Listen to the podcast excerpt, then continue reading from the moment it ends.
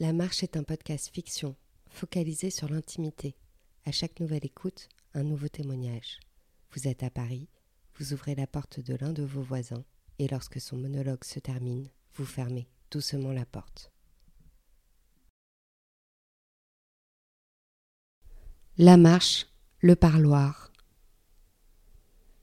Toujours ce réveil, toujours difficile, après une mauvaise nuit, durant laquelle je n'ai dormi que quelques heures. Douche froide, café noir, la ville est plongée dans la nuit. Je pense à elle. L'habillement, pénible et lourd, y retourner sans cesse, passer de l'eau sur ma barbe et mes cernes, et tenter de me donner bonne mine, malgré les coups au cœur. L'ascenseur ne fonctionne pas, alors je m'écroule sur dix étages, je frappe chaque marche de béton, je les dévale, je les dégueule. Le vent qui me fouette le visage, qui m'arrache le sourire. Voiture d'occasion, que j'ai garé là, la veille, à dix minutes. Ce givre sur les carreaux englobe mon cœur, enterre les frissons. Je ne t'aime plus.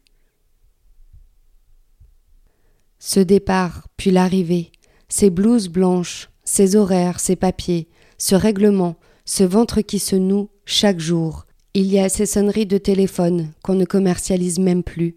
Il y a des cris sourds. Puis, il y a ce bruit de clé, de clé dans le verrou, le verrou qui s'ouvre lourdement. Il y a ce corridor coincé entre deux grilles. Il y a enfin la pièce. La pièce que je visite chaque jour. Et cette vitre. Cette vitre qui nous sépare. Cette vitre dans son regard qui sépare les vivants et les autres. Maladie d'amour. Quelque chose derrière cette vitre, entre les cachetons et les petites pilules de seize heures, toujours avant que j'arrive. Amour psychotique. Ça l'abrutit mais ça la calme. J'ai arrêté de lui parler. Elle ne me reconnaît plus. Elle est perdue dans la fumée de la folie. Je la vois, mais je la vois de moins en moins. Je retrouve un être abîmé par sa vie d'avant, par sa vie ici, sa vie derrière cette vitre, avec toutes ses voix dans sa tête. Ça fait longtemps qu'elle n'entend plus la mienne. Dans ce parloir, j'aimerais lui hurler ma douleur, de l'avoir piégée. Dans cette cage, j'aimerais gueuler mon amour, l'amour que je lui porte, un amour infini. Amour qui se perd dans le temps, un temps trop long et qui s'effrite. Bientôt un amour né. Elle a les yeux marqués, la vitre est sale et rayée. Cette vitre qui la plonge dans l'oubli. La schizo la bouffe, la plonge ailleurs et la noie. Qu'est-ce qu'elle était belle, comme une ode à la joie. Elle avait de grandes idées, de beaux projets. Tout chez elle m'aurait poussé à la suivre n'importe où, jusqu'ici. Derrière cette vitre, je vois une enfant qui, abattue par la vie, a des comportements de félin, des rugissements de colère. Sous ses cris, la vitre se brise parfois. Ses muscles se crispent et sa gorge se déploie. Elle se fragilise, elle se fissure puis s'éclate sur le sol sale. Ses traits se crispent, ses nerfs se tendent prêts à éclater. Sa fureur devient tourment. Je vois son visage s'assombrir, détouré par du fusain noir. Ses traits se libèrent. Je vois son visage se décupler. Son nez tourne le dos à ses yeux, comme Picasso aurait pu la croquer.